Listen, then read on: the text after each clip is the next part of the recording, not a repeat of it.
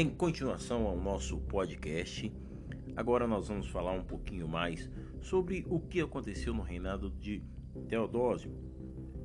Com isso também nasceu grandes homens, grandes potências, grandes mártires da nossa história, gigantes do cristianismo, como Anastácio de Alexandria, como Jerônimo, o tradutor da Bíblia para o latim, e também como Augustinho de Pona, um grande homem da nossa contextualidade.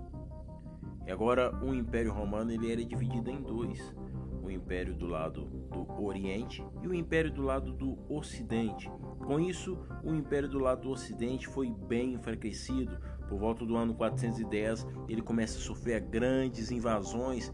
Os bárbaros invadem a cidade e começa cada vez mais a enfraquecer o império e com isso começa a subdividir o mesmo, começa a nascer pequenos reinos dentro daquela potência que era o Império Romano antigamente.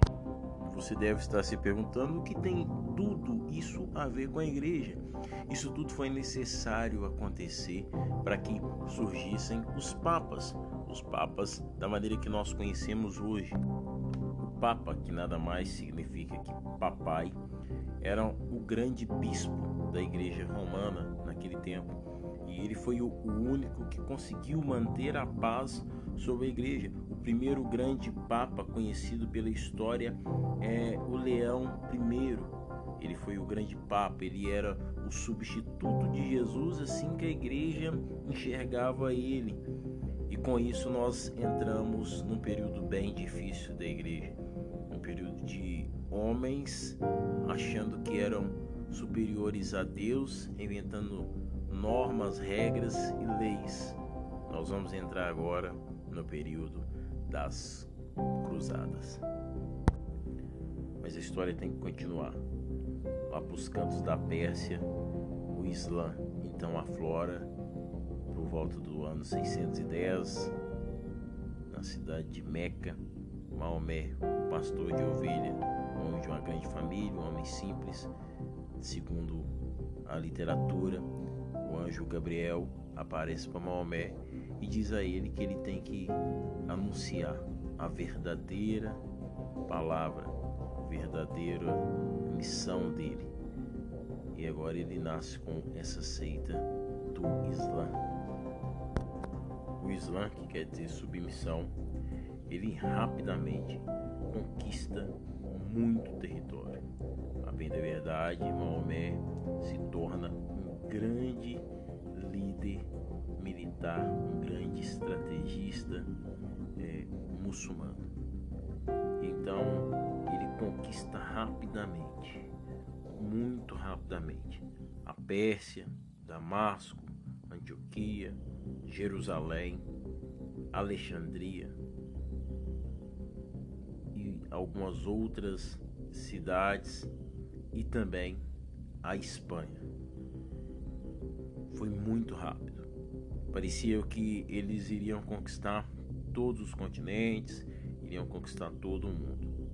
Aproximadamente 100 anos depois, na Batalha de Turk, o cristianismo retoma as suas forças, o Islã então é contido, é diminuído. Nesse tempo, historicamente, nasce um grande imperador romano, Carlos Magno, que foi nada mais nada menos que um fôlego para Roma, porque ele era um grande também estrategista, um grande guerreiro.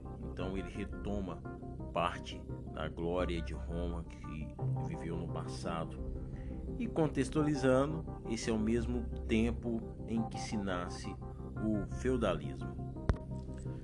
Mas a igreja se corrompeu. E agora o papado era muito mais sobre o poder, sobre política, sobre estar realmente no comando, no mandato, do que uma figura como era antes, uma figura eclesiástica. Chegaram tempos de, de haver dois papas ou até mesmo três papas no comando. Isso foi uma situação bem difícil, porque houve certa vez na história onde uma criança de 15 anos assumiu o poder da igreja como Papa.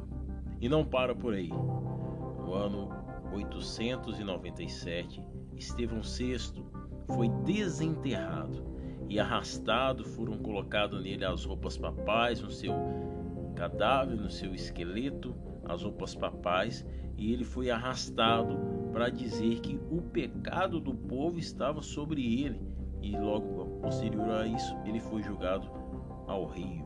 No ano 904, Sérgio III mandou matar todos os seus oponentes, todas aquelas pessoas que é, estavam contra o seu papado, contra o seu ministério eclesiástico, todos os seus rivais ele mandou matar. João X, ele foi sufocado por um travesseiro. João XIV foi morto, envenenado e anteriormente ele foi preso. Bonifácio também foi envenenado. Com isso tudo, a igreja se divide. A igreja agora deixa de ser a igreja apostólica romana e a igreja agora é subdividida entre a igreja do Oriente e a igreja do Ocidente, a igreja grega e a igreja de Roma. E com isso tudo a igreja mais uma vez enfrenta dificuldades. Quer saber um pouco mais sobre a história da igreja? Fique conosco no próximo episódio. Thank you.